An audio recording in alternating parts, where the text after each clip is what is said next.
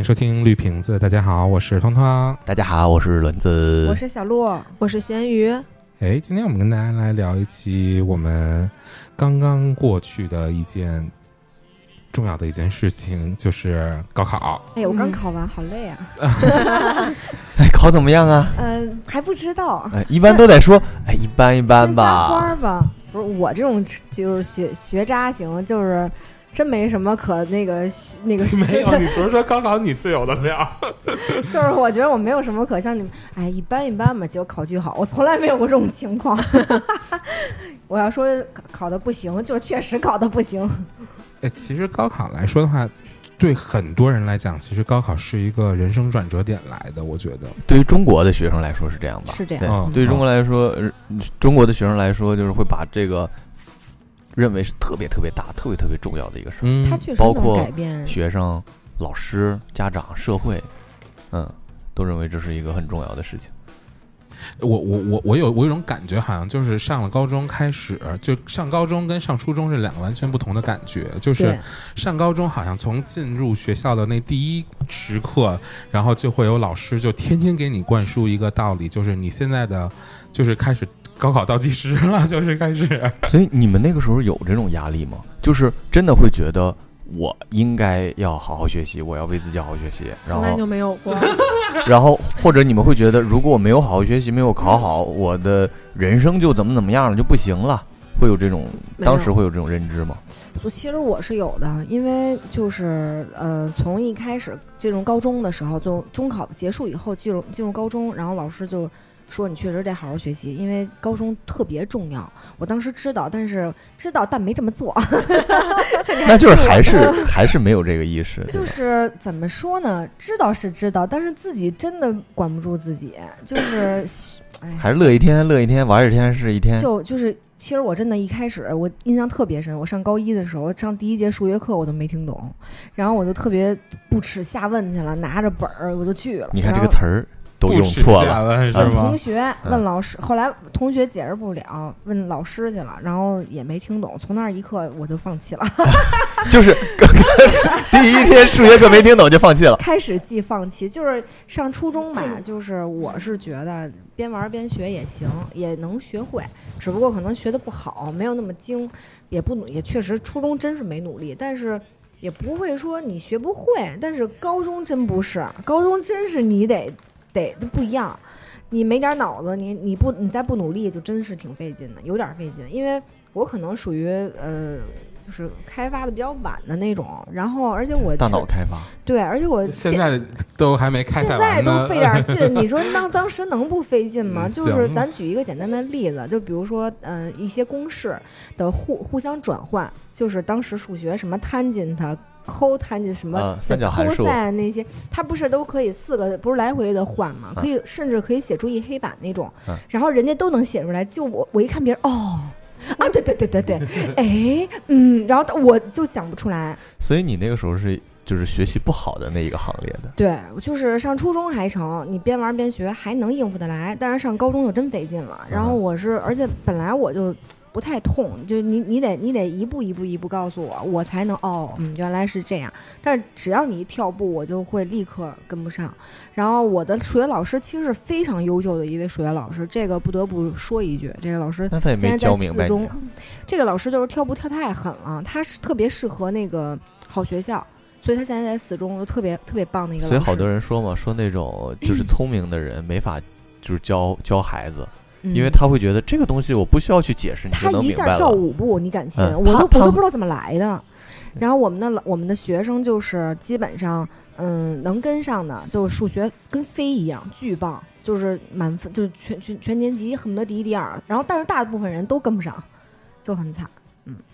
通通呢？你你那个时候有认知吗？睡得太香了。你们上高中吃吃方便面？咱就不说吃方便面，咱们先说一下，就是上高中的时候哪门课睡得最香？我跟你说，以我为例，就是普遍性的啊，语文课睡得是最香的。语文课老师还是我们年级组长，真的就是真是拿我们没辙。我们年级组长真的也是，就是属于是真的是有一些那个战士的灵魂在身上。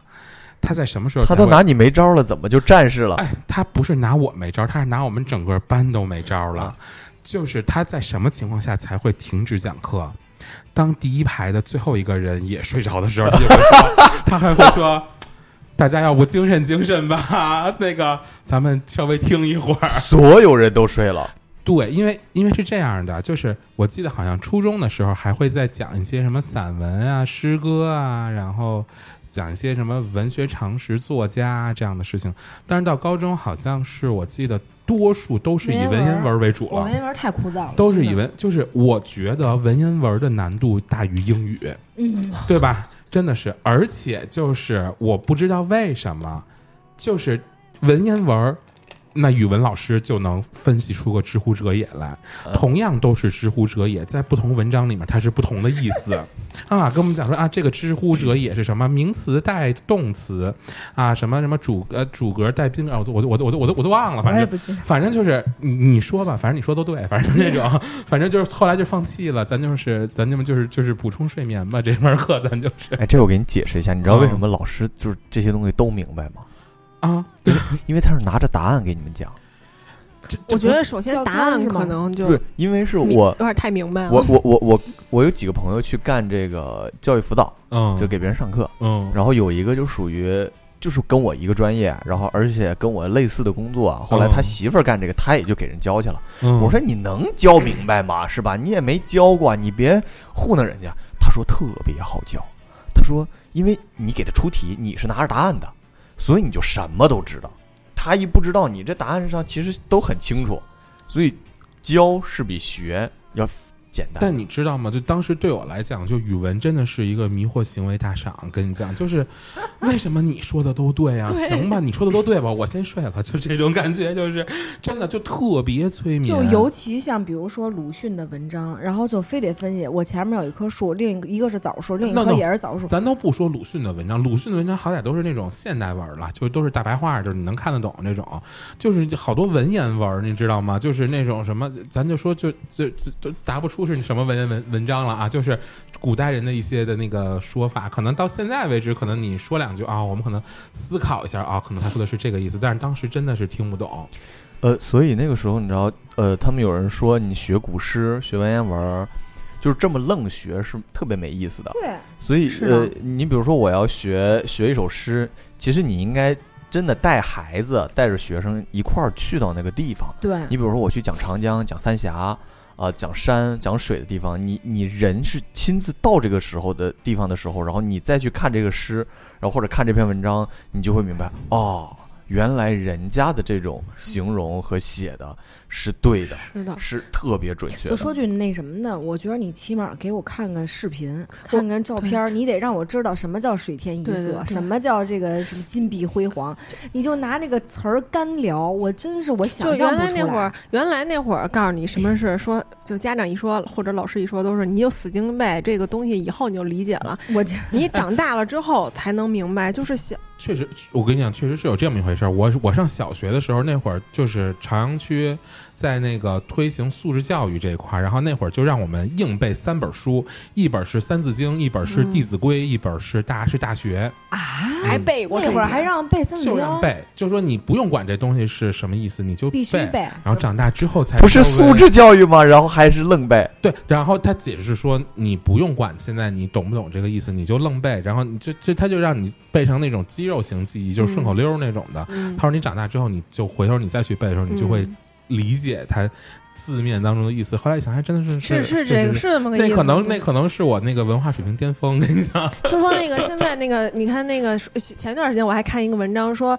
就 就现在大家呃，可能那那个时候背这些古文文言文的小孩子们可能都长大了，然后嗯就理解了。那会儿、那会儿学文言文都是只知呃其就是字面字面儿的意思。其实你现在能理解那种古人的风骨，你再投入到原来那个背，就是学的那个那个感觉中，就觉得特别好背。啊就特别就能，因为你能理解了。但是我是觉得，在什么岁数该干什么事儿，这是这是我一直这么认为的。就比如说啊，嗯有时候我现在我在该上学的时候睡得太 香了，就是我那是你长身体，该长身体的时候得补充睡眠。就比如说我上现在上班，我会呃定期会写一些文章，就是周刊啊那种往公司里面发的这周刊，你看对都是然后周周刊有的、时候周刊，有的时候啊，我要就是比如说拽一些，想就显得我哎，就是显得我稍微嗯逼格高一点，啊我要想就是要那些古文带两句，啊我就往前刨，我就得往前刨。啊我现在我能知道我需要什么语境，需要什么样的形容，我往里啊扣。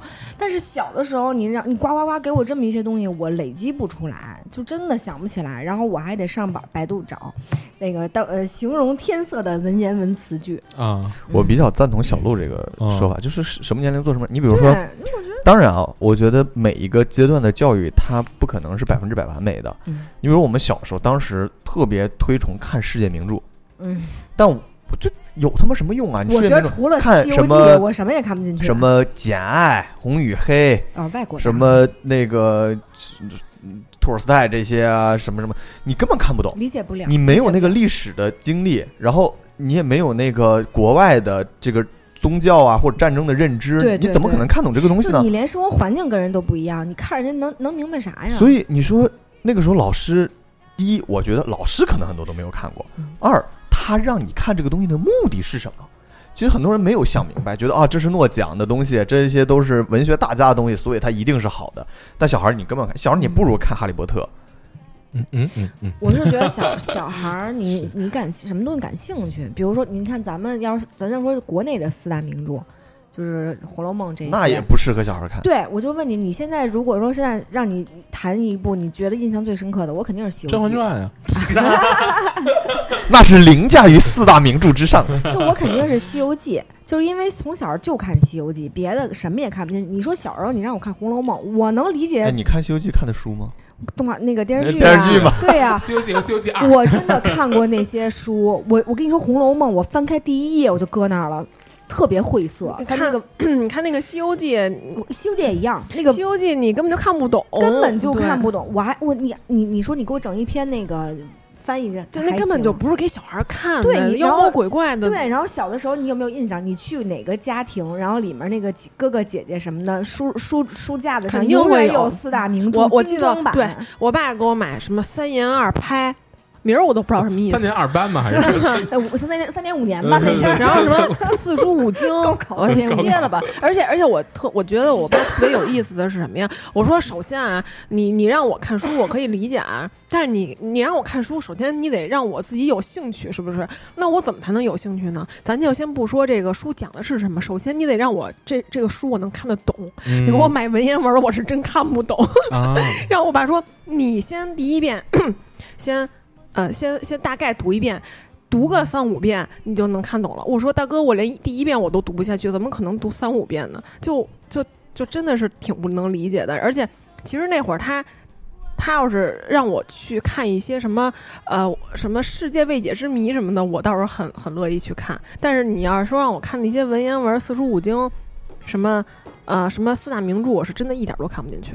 但我觉得这可能只代表我们几个啊。我觉得，我觉得其实可能有很多的朋友，因为我们几个比较太特殊了。我们几个，就比如说我跟咸鱼属于是那种那种那种学习比较比较在区里垫底儿这种的，然后那可能就是我没有，我学习好。呃哎，对我现在就想，那你这些我现在就想转折一下，转到你这边，你这种你知道吗？OK 吗？因为你我跟你讲，因为其实我们更多的是我们其实是对学习没有兴趣的对，人，是的，是的但。其实我认识很多人，他们是对学习有非常浓厚的兴趣的。那比如，就不如让轮子来说来，说，你就聊聊。就是高中这件事、高考这件事，对你来讲的意义是什么？呃，我们不聊高考，就是因为因为我你记不记得刚才我说第一个问题就是你们有没有一个认知是啊、呃学习是为自己学，然后要学好了怎么怎么地，学不好怎么地？你有吗？我也没有，哦，我也没有。我甚至包括到高考考完，然后报学校，然后甚至上了大学，我也没有这种认知。而且我初中是一个学习不好的人，就我那个时候也不不听课不上课，呃嗯，就是也挺混的。但是到高中之后，呃，让我转变的有几点，一点也是我第一，就是我是借读生，我是本身不是这个学校，但我跑到另一个呃省重点读书，然后我去的那个班级就是一个借读班，就是所有的戒毒的学生都是花钱进来的，然后形成一个班。呃，其实大家都不想进到戒毒班，大家都觉得我花钱，然后可能会去到一个普通班，然后读书，但是结果把所有的戒毒的学生全都放到了这里面，呃，结果第呃，所以大家在这做的第一天，他都不都不是很爽啊，原来我们都是戒毒班，所以学生很不爽，然后老师更不爽。哎，所以戒毒班会怎么样啊？戒我印象中戒毒生应该交的费用比高对吧？要高对对不对？要高，啊但是都是不应该进到这个学校来的嘛，就是你不配进到这个学校来，啊，然后花钱进来有点类似。像像择校那种的，对是吗？啊，呃，然后所以老师第一天就是说，我知道你们 就在讲台上来就是我知道你们不想坐在这个班级里，啊，因为他们肯定都想去到平行班。我告诉你们，我也不想，我凭什么要来教你们呀？不，这有什么可歧视的？我我我不因为因为你拿着钱啊哎哎哎嗯，对啊，你你都你都那什么了，你你就被你就被你的领导安排到这儿了所以就。是，所以其实就是你在高中时候就先首先被老师这块就遇到了一个小但是小小小挫折，实际上那个老师人很好，我觉得他可能是故意他，可能就是一个下马威，然后可以可以抿吗？他确实他确实激到我了，就是那成功了。就那一刻我觉得，就是我凭什么被人看不起啊？啊，这样子，呃嗯，所以我那一刻觉得，就是我不学习就会被别人看不起，那我也可以让你看得起。然后 我想问一个问题，我们语文老师要有这个责，就有这个觉悟就好了。种学习好的孩子，然后你学东西费劲吗？不费劲，你看，呃但是他愿意学就，但是是有有费劲的，也有不费劲啊的。我跟你说啊，就我举个例子，嗯就当时我印象就是，呃，我在一个肯德基里，当时在等人，嗯然后我当时就看见一个小孩儿在那儿，他妈带着学习。嗯一边吃一边学，然后呢，他妈就给他讲平均数这件事儿，嗯然后呢，就跟他说，你这个东西应该就是全班分儿加一块儿，然后取一个平均数，嗯就就是你们班的嗯什么什么什么，跟他讲的，那咱们肯定很好理解。然后给孩子讲完以后，孩子面无表情，他妈说会了吗？然后那孩子说，嗯，然后说行，你那你再做一遍。讲了三遍，来来回回的，那孩子就是听不对啊懂，就是他真脑子的听不懂，不是他听不明白，他理解不了。呃有两种情况他，一种就是没听，对听不进去就是。没听。他绝对听了，因为他妈让他写他就太理解他儿写。就这孩子让我一下就想起我上学的时候，我上学，我上数学，尤其是数学，就是数数字这种，因为我觉得语语言这种东西还好，我还能理解。就是说白了，可能我没见过，但是我能明白。但是你要说真是就数学或者说物理。化学这种东西，你我你真的你让让你让我琢磨，我真不明白你在干什么，就很简单，还真的就是还是没。上心。我跟你说，我我我理解他，你知道为什么？因为我就那样。我就这样，我呀，我妈给我报了无数个考那个班儿，那都是好老师，什么这校长那校长。嗯我跟你说，我上人家啊，我特别认真。然后每每个老师都说我特别老实，特别认真。但是他给我讲题的时候，我我是看着这个题，他跟我说什么我也啊听着呢，但是我心思根本就没在。但我我听，我特别嗯努力的在理解，我理解不了。我跟你说，就你们是两种你当然当然我也有过你这个阶段，我也有过你就是我也不听对，脑子里放空，因为我无所谓，是的就是我不想听。我也有过那个阶段啊，我我是因为我是特别理解自己，所以我后来知道我是是真的不是学习这块料这块料。我呀，我也试图融入过这个，哎，老师给我讲题，我得自己好好琢磨琢磨。然后我发现吧，他给我讲完了之后，我当时确实挺明白的。他他走了十分钟，我我就开始，哎，那刚才怎么回事来着？然后甚至什么呀，他给我讲完了这道题，我会了，我做了好几遍了。然后他换个数，或者说稍微换一个。我可能也行，但是一到考试的时候啊，就全忘了，我就不行了，就是就忘了。那天怎么回事来着？就就那样了。这这还是在说你们，就是、嗯就说轮子这块儿，他就不是被他那个 那个班主任激了一下嘛，然后哎，突然他发愤图强了，人人那然后呢？然后你就发现，只要你听课，学习这个事儿没有那么难。就对我来说，然后那你就会觉得，嗯，对我来说，四个字非常重要。有有话重棍有点棍子吗？那咱抽的一个所以所以所以所以那个时候我就会觉得，那我可以学好，然后那慢慢学学就就跟他学呗。他绝对是那种，就是但有一你讲一遍他都能理解。但有一个对对对有一个是我脑子好使我很多东西背不下来。对我我记忆力和脑和我偏科理解能力是非常两回事儿严重我高考的时候，古诗词还扣了一分或者两分。啊！我古诗词一分没得呢，就是一般来说，什么？就是因为 因为有因为有 是老师告告诉你这些古诗词就就是那会儿不是有那个什么什么文文言文背背背诵全文嘛？但凡有背诵全文的，就告诉你高考里边有十分是从这里边那个来的。你他一定是有一个哦我我根接本我根个接个我本不知道最怕的上下就是句儿那种背东西，我哦最怕的就是背东西。所以你学你没高考吧？嗯，你学的文学理啊？我学理啊，我们呃很典型的背背不了东西，学什么文呢？我这狗一样的脑子，然后我学他妈理，就因为上高中的时候，然后不是分文理嘛？嗯然后学校其实是有就是定额定额的，他们嗯要求学理的多。我们当时理理科班有三个班，然后文科班有两个班，但是很多人都去报文科了，因为像我这种，我知道我脑子不好，就就换换换换这换那的，我搞搞搞不清楚。然后我为什么不去学文呢？其实文我也挺差的，地理什么也不太行，但是总比就是你硬死记硬背，总比你琢磨不明白强。你要琢磨不明白，你一分儿得不着；你死记硬背，你拽两句，哪怕你说是吧，你能嗯能得个一分两分的。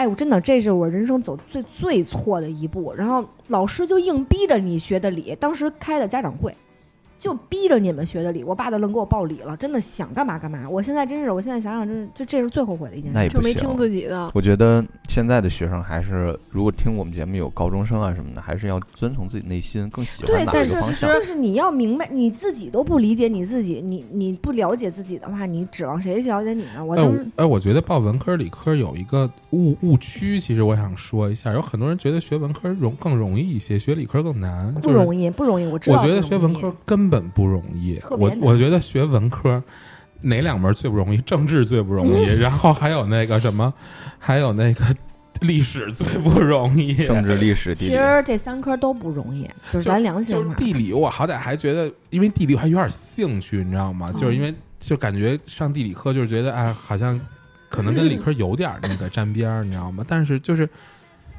历史，我是真背不下来。我也背不下来。然后还有政治，就是我真的是搞不明白跟。你说，对，理政科都不治我行。我不行，我不是后来报了一个什么什么那个学自己学的那个吗？我就背那个政，类似于社会学，也有点嗯政治那感觉啊。嗯嗯嗯就是他说他说的每一句话，我我都都能我都能理解，我也都知道他是什么意思。但是他他他一旦用他的语言去说，然后名词解释的时候，我就开始就脑脑海中就没有词儿了，就不知道从从何说起，就开头的词儿我都想不起来。哎，选文选理是不是关系到大学有哪些的当然了学专业是不能报的？对呀吧？对对你比如你要学物理专业，那你肯定是个理科生；你要想学文学专业，一定是个文科生。对，嗯就也就是说，但是有一些专业文理是都可以通报的。你就想吧，其实大方向上，你的人生已经从这一刻起就规划了。因为我因为我觉得那会儿我上我选我选文科理科的时候，当时我的老师我就不说是哪个老师了，就是他还不是教那种哎算了，我就直接说就是教英语的一个老一个老师，然后他当时给了我们一个很不好的一个这个误区，他就总他的概念里的观念，他就是觉得。呃，他给我们灌输的概念就是学理科以后会更有出息，就这么跟我们老师就是这么说的。我们开家长会，老师就说你们都去报理科而，尤其你们学习都不行的。而而且另外还有一个，因为我们学校是那种美术专业的学校，所以我们还有两个班级是那种美美美术的班级，嗯，然后美美术班级就默认都让他们学文科了，嗯是这个样子。然后，哦嗯嗯，但其实。但其实就是这种这种艺艺术院校的学生，他们的学呃分数应该是分两科，分两种，一种是专业课，一种是文化课吧，好像是这种的。对然后我不知道他们是最后怎么，反正他们就都去学文科了。然后我觉得这个其实，我我其实是想说的是，我觉得我觉得还是得看自己的兴趣，嗯或，者自己更适合学什么自。己擅长的点，嗯你起码要了解到这一点。嗯不要被 不要被那些老师啊说理科好找工作这个东西这骗了。个这个东西一定要跟家长沟通，这个我觉得是深有体会呃，的。很多家长也不懂。对，是的就，是因为我们家不懂，然后我们家认为老师说的对，你什么都不行，那你就听老师的。就是老师就说理科，但是没办法，理科好学，这个事情就是这确实是没有办法。你如果你不懂，爸妈也不懂，那只能听老师，只能听老师，这是没办法。可能老师说的是错的，那我们只能让说以后让老师的素质变高一点所。以我是觉得，嗯，就是我觉得这件事儿没有对错，这个东西，我跟你讲啊，没法没法，这个跟老师素质没法说没有什么可调整的。这个中国教育体制就是这么这么摆着的，。对其实老师有的时候他不是说故意骗你，人家说的可能也确实是当时是这么回事儿。对，因为一个班的学生，我不可能一碗水端平，我不可能为你一个学生或改变我的教育方式。所以说，就是最重要的就是你一定要了解自己的点，这个了解自己，去发掘自己，就别放弃。就如果当事人能对自己有一个很深的理解，这件事儿是最好的。如果当事人不能理解的话，那家长就最好能能了解一下自己的孩子什么样。当当时我学理科，就完全是因为那个那三科里边，我就看哪两科我更不行一些。所以你你选的理是吗？我选的理科，然后，但是我理科其实我只有物理学的很好，我然后我我那个，然后然后我数学是我数学特别不好，然后就是后来一想，数学好像不管是学文学理都要学。不好就是不好，然后那就看看那个 呃历史政治历什么的。历历史政治地理这三门和生物化学还有物理这三门哪哪几门的杀伤力更大一些？后来一想，可能还是历史的杀伤力更大一些。我怎么觉得你应该学理科？你这逻辑挺好的。啊，对我就是去学理科 哦，了，你就是学理，我就是去学理。其实我地理学的特别好，就是我觉得我我觉得上地理课跟就跟看看导游给我讲那个哪儿哪儿去旅行这种事儿似的。难怪你去西藏。啊，就就不是，这真的是我真的觉得对地理很有兴趣，不管是他讲的那些什么洋流啊，还是讲那些季风的气候什么之类的，我觉得。我觉得就在我脑子里边，就是像刻着，就是觉得这个他，比如说告诉你，就是说啊，地中海什么气候，嗯它是什么什么夏这个这个夏季高温多雨，怎么巴拉巴拉会影响到什么样的植被？我觉得这种东西就是相信在我脑子里边，就是很理所当然可以说出来的事情一样。对哇就是实际上，我认为啊，学知识是一个很快乐的过程，只是。对你像通通，如果他去学地理，他是很快乐的。你比如历史，大家都觉得历史杀伤性很大，但我们听历史故事啊，或者历史也是觉得好玩儿。如果有人在讲的话，喜欢上历史课对的。所以问题在于什么？在于就是当当今这种素质教育下面，那我们就要出成绩，老师也没有空给你搞那么多的花花上对事情，然后再加上我们那个年代，也许呃，就这个这个教具课件儿啊，还还跟不上，嗯嗯。那老师只能硬讲生讲。对。说现在好多教具课件儿还是挺嗯。好玩儿的，比如说会拿塞尔达。对，我看那个了，对。我看了，我看了，拿塞尔达。来讲这个呃分速度，就是嗯。那个水平速度和这个横向速度的这么个嗯。过河。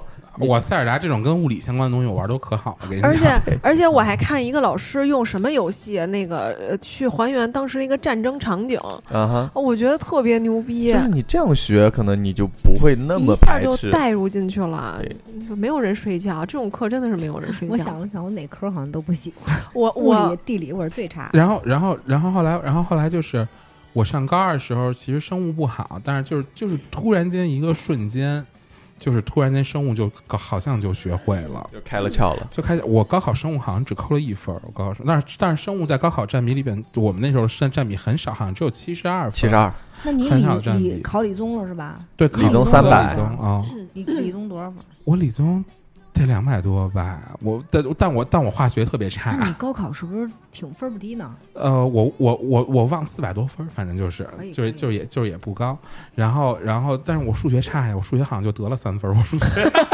你数学三分儿，这么牛逼！我生物我化学可能也就得了三分儿，我化学我化学真听不懂，化学怎么反应出来出来不是你蒙也蒙，蒙都蒙错了，跟你说，蒙都蒙错了，真的。好像你弄个表情包啊。哎，那所以你们就是慢慢经过高中学习，大家可能有的时候呃愿意学，有的时候不愿意学。那临近高考的时候，你们都会紧张。比如说像通通，我就是那两科学不好，那到高考的时候呃会紧张。哎呀，万一考不好怎么办呀？我以后怎么办呀？你先说说你好学生怎么想的吧。当我然 当然紧张啊！我这种差生我都会紧张，那怎么可能不紧张？就是毕竟是一个嗯那个就这一辈子就考这么一回，那是个人应该都会有点有点紧张。只要你去参加，你肯定会紧张。紧张是紧张，我第二天早起我都紧张。但是你们的紧张会涉及到未来吗？你比如说紧张会紧，但我会有一些麻木。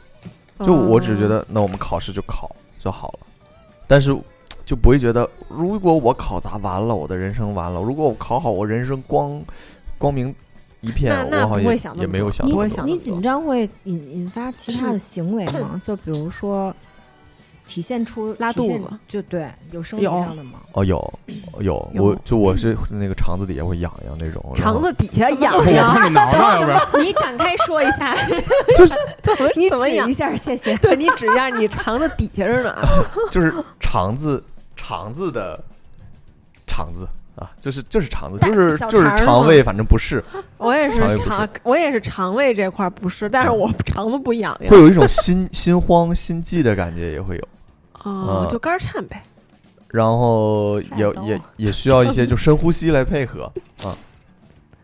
嗯，我抖，一紧张我是抖，我真的抖。我都没有抖了，我高考之前一直在生病，一我完直在受凉全不紧张，哎，你高考也生病了？是我嗯我我临近高考那几个月，就是发烧、咳嗽、打打打那个点滴，然后甚至长小小皮疹。你这是被我吓的吧？不是，我跟你说啊，就是我一是学习就就不学，我就不学了。到后来也确实是不学，你然后自己就放弃了吗？其实就有点放弃那意思高考这个，因为我确实我你你就说啊，马上就要高考了，我能学出个什么来呀？我什么都不会，基础什么什么都不会，就是完全就不行了。然后呢，但是你你周围所有的氛围就是，完了完了要高考了，哎呀你要死了。然后我当时就是我表面上就是我没有什么可动力的了，因为我都不知道我从哪儿开始学起，嗯你懂吗？因为我没有什么可补的了那你紧，你那你不紧张？我心态已经就是 就这样啊。但是呢，我从身身生理上反应就是各种生病，抵抗力特别差，然后老生病。我妈我妈的话了，你就不上医院打点滴，你都好不了，就天天咳嗽，咳嗽完了然后一直发烧，发烧那完了就打点滴，高考完之后就好了，啊，可好了，是吧？高考完之后就没 毛病了。那叫一个好，利落的很。倍儿棒！我我我我我我高考人心态特别不一样，就是嗯比如说我上高二的时候，就会看到有好多新闻会报道我的上一届的人，大家都在高考，然后那会儿不就会新闻上你经常会看见什么，就是高考的时候什么马路戒严啦，然后还有那种什么。啊，警警车护送那个考生最后一秒赶到考场，那次这种新闻，就觉得这是一个特别大的一个社会事件。那会儿会让人觉得，说句实话，我嗯觉得本来不紧张，让他们这么一弄，反而倒很紧张对张。你听我跟你说，就是那会儿的感觉，就是觉得，就看别人高考时候，就觉得哇塞，这简直就是社会性新闻，这就是就感觉，感觉他的那个牛逼程度仅次于北京申办奥运会。跟你说，就是这种感觉，就感觉全全世界都得给他开绿灯，而且那会儿还得那个什么警。车都给你开道，啊，警车开道，然后那个，而且就是，而且就还得给你营造那种氛围，就是一定得得得得得那得检查你准考证，这二这二 B 铅笔，带。然后涂答题卡，然后老师还给你那个几次嘱咐说，那个那个仔细看你的这答题卡，有的人答题卡是横向的，有的人是纵向的。多带两根笔，说你别跟那抄别人的，说那儿说，你别跟那儿抄，说人家可能跟那答题卡跟你顺序都不一样，就这种的，就就就是你没去参加的时候，给你营造一种特别紧张的氛围。但你们老师说没说？我就插一句啊，嗯，就是老师说平时不让你们抄，但是你们到现场实在实在不会的时候也得机灵点儿。说过说过，就是有没有说过这个能？看就能看，看不见没有别硬看。对，这老师也说你得机灵点儿，我我我别真傻倒的。没这么说，我们老师就是说，就是别别着急交卷，就是这种，就是哪怕那个真写不出来，就是你跟那儿慎会儿，好好想想，就哦，是、我这老师真好，就是别着急出来老，师然后啊然后然后特意嘱咐了我一句，就是让我别睡觉，让我 让我别考试，让我别睡觉。然后，但是真的是到自己去高考的时候，我我们当时是在交大附中考的，当当时在那个就在双榆树那个对面那块儿，然后那个交大附中考的，然后。呃，也看到有那个家长送孩子去高考，但是没有像新闻里边那种，就是就是有那种大波家长送孩子，然后出门还考完出来还得热泪盈眶拥抱那种的，倒没有那么抓嘛。就是实际真的是赶到自己去高考的时候，就觉得，呃，就就也没有那么的紧迫的氛围。然后考试的时候，其实就考完试有好多人出来对答案的，你们你们你们有遇到过吗？对呀、得对。啊，对答案的，我就嗯，我都没什么可对的你。们说的是哪题呀、我好像都没看见呢，就这种感觉。嗯，今天考的是数学，就有这种的，然后就尤尤其是一对一对数学这种就是比较扎心的科目，我就赶紧先走开了。我们不光要对答案，因为我们那个时候的高考，哈尔滨或者可能好像黑龙江的东东北这边都是先估分儿，然后先报学校，都这样，再出分儿。都这样，北京那时候也是。嗯，都是。对，所以你回家第一件事要先把你自己想记到的所有东西全部都再腾腾到纸上，上然后等到出答案的时候你再来估分儿，然后估完分儿之后，就是你你尽量估的准一些。那我觉得其实高考对你来讲，比对我来讲的话要紧张的多。其实，就是我我我我完全没那么紧张，就是因为我知道我水平也就那样了，也就是 我自己觉得我不紧张，但是我是高考当天就是生腮腺炎，啊，我就是对，而且我是人生当天是吗？当天，而且我是人生第二次生腮炎，大家都说腮炎只过得一次。对，只得得一次，不得了。然后，但是我小时候生过，结果高考当天就高考前一天，啊，不是高考当天，当天我是发烧，然后怎么的，就是开始肿。那时候我还觉得我这个下巴就是就腮这块儿，我说怎么疼呢哈，然后有点发烧，然后我妈我爸还给我弄点红花油抹了抹，说别你是当时这样就直接去考去了是啊吗？考去了，影响了吗？呃，多多少少肯定有影响，有影响。然后考完之后就带我去看大夫了，就就考完一科之后立马看大夫，大夫说你这一看腮炎，我不能给你报，你这传染病，报完之后我就得，没法考了，我就给你扣着了，必须。哦所以你你回去你买这些买买这药，我当不知道，你你快走。哎呦，真好。然后那个时候也就没敢说，就是跟考场什么的申请，因为你一申请，很可能就又给你关小单间儿什么的了，也影响你考试。不能抄了。那倒没有，他可能是被抄的，然后反正就是考了几天就烧了几天，嗯，然后考完了也是人立马就好了。哎，说到高考，有一科目我真的是觉得丧尽天良。有一门科目是体育，也算高考成绩。你们你们算高考成绩吗？算，我真是觉得丧尽天良对你来说丧尽天良了真的，我真 占三十分，是不是？好像是我我体育最后得得二十六，得二十七呢。我体育最后，那个时候我们是可以那你选千米跑下来了吗？我跟你说，就是可以选。那会儿好像说是什么那个立定跳远和店内排球可以选一个。我们选的是座位体前屈，可以，就座位体前屈就是就是就是往前伸，然后你要是就是个手过脚的一定长度，就是就瑜就瑜伽的一种，然后就算是是，然后那个时候就天天早上你就推推推推拉拉，然后就拉拉就还有这种项目？反正我们那时候有。我我们那会儿是立定跳远和排球可以选，然后说立定跳远得跳到他妈妈得跳到他妈四百多米之后才能算满分那种，给我气的，我当时是撑杆跳，我记得是。然后那你可以选择第二个 option，就是你可以去选择垫排球，就那种软的排球，嗯你垫十个就可以得这十个。就啊，那真的是我人生就是当时已经是就是艰苦学习的一项技能了，已经是。天天上上学去垫排球去了。对对，然后然后还有是什么？还有就是什么实心球和一个平衡项目可以去选。你别看我胖，但是我其实没劲儿，你知道吗？就是我扔实心球可能扔两扔两米，我在扔脚底，对 对我也扔脚底。所以你最后扣分儿扣的是哪个跑步啊，当然跑步啊？就跑步会啊，跑跑步要那个跑步要跑一千米吧，好像你们男生一千米，女生八百。跑一千米。可是你这种情况没有什么特殊的那种证明之类的吗？有啊，我当时就病了呀，当时就是，当时就是，当时就是怎么说呢？就是扔完实心球还是啊，垫完排球之后，我突然间的就病了啊，然后就去开，就突然间的就病了，你明白吧？然后说然后说可以去开个假条，然后之后哪哪一项可以就算一及格，然后那我就突然间的病了，然后你那等于跑跑步是你算了一个及格及格，啊，就算了一及格，嗯，你自己啊，你自己不试着跑一下吗？就哎呀喂，你这这知道自己啥情况还跑什么，这就属于是非常了解自己了。嗯就不必偏向虎山行了吧？就万一死在那儿怎么办？是不知道对主要是对身体也不好主。要是不想给学校添麻烦，主要是，对，嗯。那会儿其实最烦的就是数学了，反正我个人是最讨厌数学，真听不懂。听不懂，听不懂，嗯，我高考之前，呃，其实高考前两天就放假了，然后我那个时候还出去给我喜欢的小姑娘补课，要。就是 就是对，就是那个艾特一下那个萌萌老师啊，嗯，然后哪个喜欢的小姑娘，我先替她问问。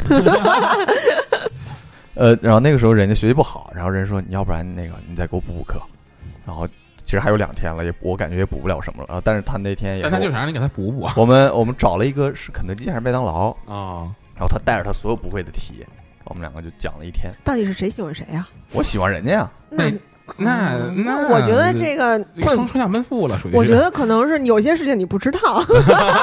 所以我甚至觉得我那个时候得腮腺炎，可能就是因为出去补课，然后在饭店里面被传染到了。哎，出去补课为什么在饭为什么在店里被传酒店里啊在酒店里被 传不是就在 K K F C 或者在麦当劳里面，跳周围人多嘛？嗨，带身份证了，哦，那会儿没身份证。其实我跟你说，就是因为那个身体紧张，然后抵抗力、免疫力就会变差，所以就这样。我是高考当天来大姨妈，我倍儿丧，就是明明不是这个日子，就可会赶了。然后一睁眼上厕所，早上起来我妈准备送我去学校嘛，十五中嘛，完了我说来事儿了，妈看我一眼，哼。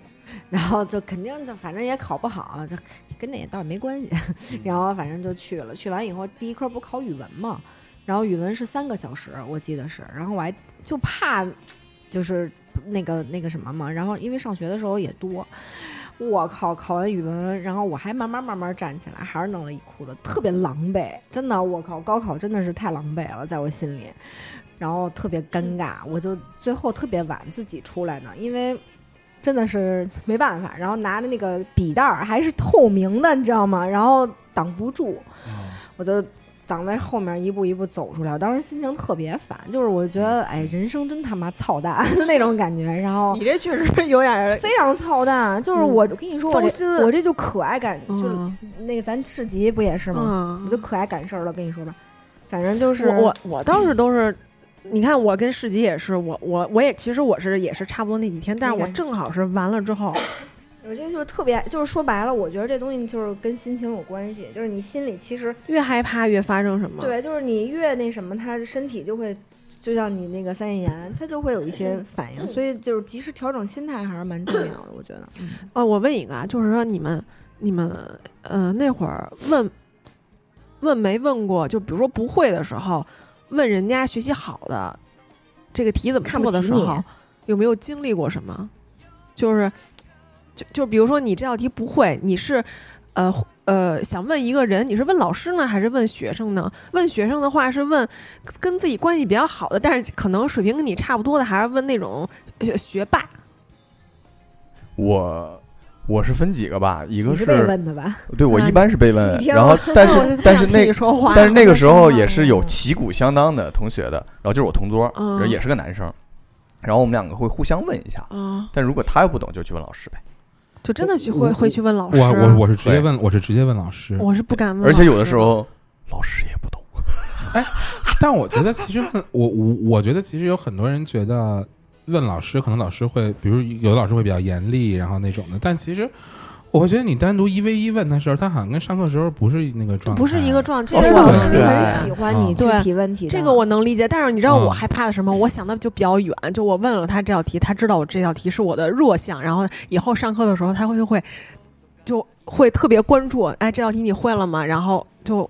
没事儿会给你个眼神，我就特别害怕这个，就尤其是呃，老师上课有时候就想让几个同学上去写答案，他就会可能会教导我，我觉得这种几率就会变大，嗯我就害怕。不不不不，我觉得不是这样。我觉得其实对我来讲，我觉得我为什么生物和物理还有英语就相对来说都比较好的那个科目，我觉得很重要的是说这三门科目的老师对我的鼓励很大，就是他们不太会。很消极的面对我的问题，反而是我为什么数学很一直差，就是一直都就是我觉得我的数学在老师眼里就已经是放弃的那一位了啊，就是你明显可以感觉到，就老就老师他有重点培养的那么几个人，就是他可能觉得，就是说白了，就是他觉得跟那种这种学科的同同学聊，就觉得起码就是大家同频。然后我们那数学老师倒也不是说放弃我，我们那数学老师觉得特别的 excuse me，你知道吗？他觉得他觉得我物理特好，嗯，他说你物理那么好，你数学不应该这样。我说我真的是听不懂，我说真的是。然后我我跟你讲，我三角函数一直都不会嘛，就是刚才小鹿说那些 sin、cos、cos 那些，我后来是什么怎么学会的？我是因为学物理才学会了三角函数。我当时不知道勾股定理。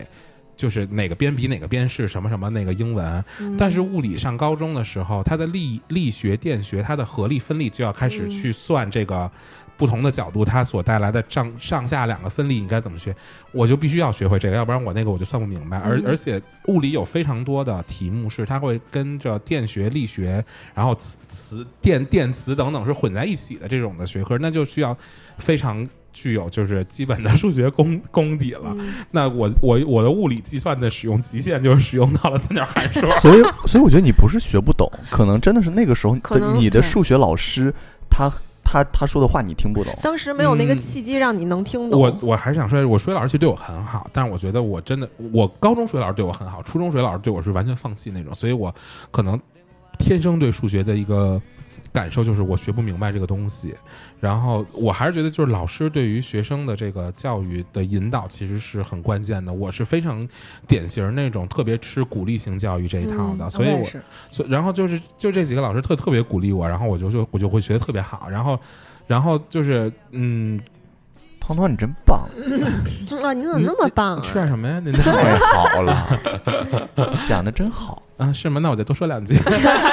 声音真好听。然后那个胖的都这么可爱，还有吗？你多你你好骚啊！你怎么回事儿？今天你 然后然后就我我我我我是觉得是这样，然后就是嗯，就觉得呃可能可能老可能老师多鼓励你，或者你多去问老师。这些问题，其实老师不会排斥你，包括我去问我数学老师这些问题，三角函数我问了多少次，去问他，然后问我问数学老师，然后再问物问物理老师 三角函数，因为那个因为那个我物理老师都有点无语了，就说你这三角函数不应该数学老师教你吗？你怎么就学不会呢？然后后来，但是就是就是学会了，所以我数学考试唯一答明白的一道大题，可能就是三角函数那三分可能就是三角函数前面那几步这写对了，其他的选选择都没这蒙明白。嗯，我我害怕问老师，就是我我印象就我从心眼儿里就特别害怕老师，我不知道为什么，就跟我我觉得这是咱们那个时代和现在这个学生时代完完全不一样的两种关系。我我我倒不是说我说老师不好，我老师也好，就是我属于我是不能让他我他如果对我太关注太关心，我会有压力，哦我是属于那种的，所以就你可能就是嗯不要太关注我，让然后我自己使劲儿，就让我静静的傻逼就可以了。让我让我自己使劲儿，我可能啊，我知道我使劲儿，但是我然后你你就别太关注我，你关注我，我可能就有点儿啊，我我就不想学了，就有点儿不敢学了。然后所以呢，我就回家问我爸，我爸呢就属于不是会教人的那那种人，他呢永远都是告诉我答案，我也不知道他怎么算的。他我就说你这数是怎么算的？他也就邪了门儿了啊，他就能算出来。你爸学习还挺好，他就是学习好，他他就是会算，但是他也不知道他怎么算的。他给我讲那思路啊，跟老师讲的那个思路完全，他就可以说是歪门邪道了。但是嗯有那样的，我每次我听他完了，我都是半信半疑，我就写一答案，每次都能对，但是不知道为什么，他他呢就让我回去再问老师，其实就是缺个过程，但是老师给我其其实学的就是那个过程，我就是学不会，所以就就到我这儿就是一死循环，你爸的属于其实是属于聪明的，他有另外的他他就有他自己的思路，他他也给你讲不了他不按学校给的那个传统思路走，那人家能算上也算人家牛逼。所以我我我就没随他这根儿，我就随我妈了，随我妈笨。那我们再来聊一聊高考之后的生活吧。那就太 happy 了。毕业旅行嘛，那就是 嗯嗯，我先说我的吧。嗯，我高考之后的生活非常的傻逼，因为我 为什么说这一段呢？因为我从小到大假期都是补课过来的。虽然啊我突然，间不补课不习惯了，不习惯了，所以我高考之后也在补课。你在补什么呀你补补什么呀我也是上大学的吧？没有，我当时学了一个另外一门，我学了一门法语，但是但是也没有认真听，你懂吧？就是嗯我所有假期，虽然我爸妈逼着我去补课，但我在课上基本没有认真听过。然后包括我高考之后，我也不会玩儿，包括家长也不会说让你呃你就可以玩儿了，你怎么你没有？所以你知道吗？玩儿你都不知道玩儿什么。对，所以那个时候就是又又报了一个班儿，然后去补课，然后那个课没上几天，又偷偷的跟小朋友去网吧 打游戏。那其实你还是你自己还是想玩儿，其实对不对？但是你明明什么毕竟是个明明在这个时段是可以自由的，我就我就想去上网，没有人可以拦得住我。你那会儿应该认识我，我可太会玩了。那会儿你知道欢乐谷门票都半都半价，我跟你说，那会儿那会儿八十一张，你暑假不得玩两回？所以一个假期干了这个，就甭说欢乐谷了，就不买票的，我能带你玩出花来。啊，给是你你家给你报的这班吗？晒给你八个度，反正就是大家互相眼神一对，就默认就是那你也没有就跟同学商量嘛？因为就是大家肯定是咱完完事儿以后去哪儿去哪儿去哪儿，就没有，就是完事之后可能就是跟着几朋友们在网吧上几天网，然后之后就又回到家里，然后也因为爸妈也都上班，也没有人跟着你玩儿，那么你就报班儿，然后偷摸去玩儿，然后在在家里面，那个时候还有人人网，可能你就是刷刷网页，然后后来在假期的后半期认识了要上大学的一个社团，然后你就跟社团里面的人聊天，反正就就干这些事情那，我就没有非常彻底痛快的去玩耍。其实我觉得痛快的就那么几天，从高考结束到你知道分儿的中间这段时间是最野的。你你知道分儿了我我也不也影响痛快。对呀，不影响。不啊，不很难受。就是你 你在知道这个结果之前，是完全是你们家不会给你任何压力的。但是出你出来分儿，就是完了，就开始嗯就是各个开始比，然后家长也开始比，你就开始弄学校了。关我屁事儿，他们比他们的，我我该多少分儿还是多少分儿啊？前面你前面你不必挨骂，然后分儿一出，我就是开始挨损，因为啊都很差，然后就开始、哦就开始问了，你多少分儿？哦，你也这么差？哦，你也不行啊？哦那我还心里放心了平啊。然后那个就该骂骂吧，反正就是考的不行，然后就开始弄那个那个学校了，就不就不是那么啊，开心就是压力主要是开始不。单纯了，你懂吗？就没有嗯快乐的很单纯。那其实听下来，高考对于轮子来说不不不是一个好的回忆，对你来讲，没感觉，我觉得对我来说才是不是好的回忆呢？嗯就是我对我们这他那个多糟心，就是你是属于中间状态呢，还可以，嗯还有好的可期盼。我是啥属，啥呀？你知道什么叫发卷子来一道不会吗？我我呀，数学呀，我物理就是物理，我什么都不行。其实其实我，何必学理科？你知道我理综考多少分吗？才考八十分。何必学理科对呀，呢？所以说我这就真是典型的报的不对，然后完了就什么都不行，然后然后数学我才考四十多分你。后来那你学没比我强。没考虑复读什么的吗？不考虑，我就这这段儿啊，我就不可能再来一遍我跟你说，我前两天看我想抖音死，上面就是说，那高考完了之后，就是在那个学校对面就有人拉横幅，就立刻开始做那种复读学校的广告了啊！然后有人特别生气，就就给他那横幅撕了。我真是觉得这生意都做到这儿来了，我真是觉得这那次我刚考完你就你就啊开始添堵对，那这样。这这是多大的一商机啊！当然了，这肯定要给我，我要是那个学校机制，我也来，就是没关系，你不行，我这还有后路，我给你呃垫上。其实搁我的主张，我我我我说一下我的主张啊，我可能不太会主张说复读这件事儿，因为高考可能对我来讲。就对我来说，我没有看的那么的重要，就可能，可能对很多人来讲，它是一个人生的转折点，或者是我之前听说过很多以前的同学，就是包括上大学以后的同学，他们会觉得高考是他们人生唯一的一个转折点的一个机会，他们会是这样觉得，但是我真的不认为是这样，我觉得它其实对我来讲，它就是一个可能，嗯、不太一样的一个生活体验。就是我觉得，我我觉得进入社会之后，比高考要要难闯的关要多得多。我其实是觉得，嗯，我是赞同汤总的这个看法的，因为当我们现在，你看我们都三十多岁了啊，然后回头再去看那个时候我们的同学，有考得好的，有考得不好的，然后包括毕了业也有很多不同的选择，但是我们发现大家的差距好像并不是像分数，那么悬殊，对不光说是分数当时存在那么悬殊，以及实际上还是靠自己的能力。你能力强，哪怕那个时候没有考很好，你现在依旧可以过得很好。嗯，无非，所以高考后来我觉得高考无非就是决定你在哪里度过大学四年，跟什么人度过大学四年，就是这样。你还不如你那个时候选专业选的准一点。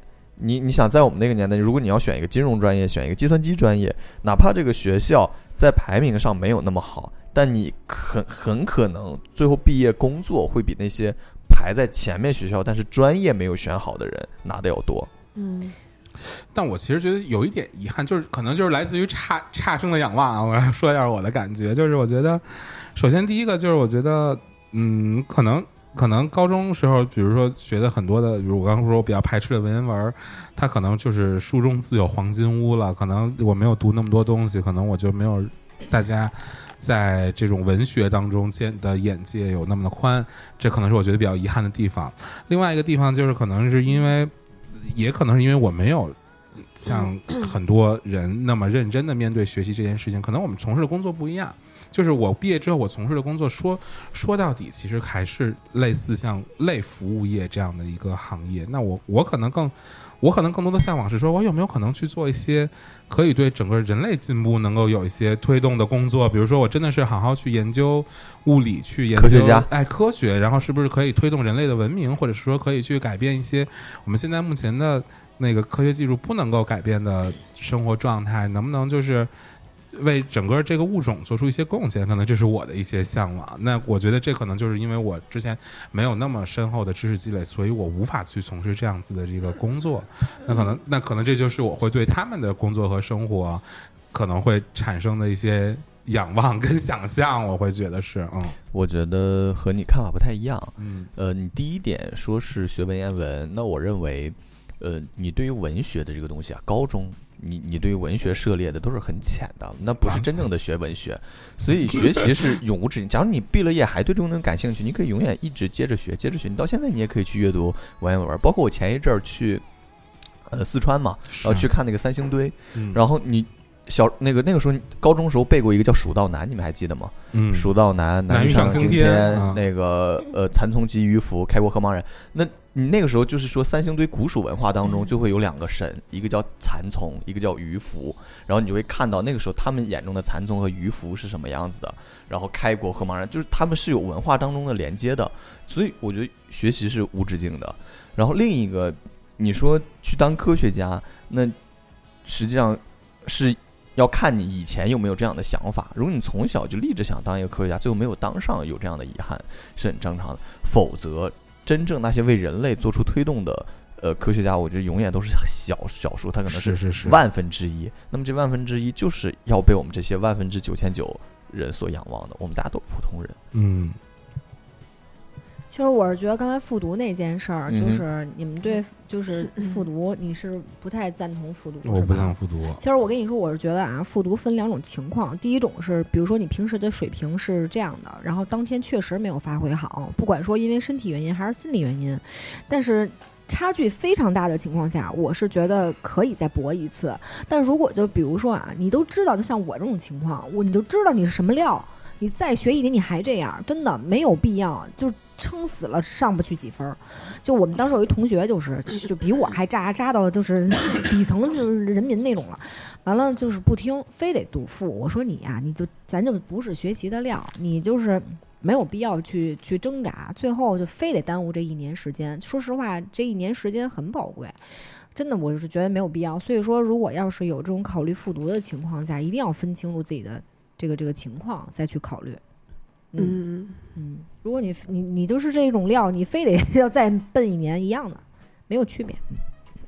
其实我还想听听你们高考之后的生活，到底玩的有多飞？就就是没玩儿我就没玩儿不是高考高考之后，真的就觉得就是完全放松，就是你旅游旅游了吗？旅游了，跟跟同学又是去那个，嗯，就是又是去欢乐谷，又是出去旅行什么之类的，就是一一帮人一起去哪儿了？去秦皇岛，挺好，挺好。也挺哦，那我我我可能去那什么了，我去哦，我我先是打工来的，对嗯我打嗯工了。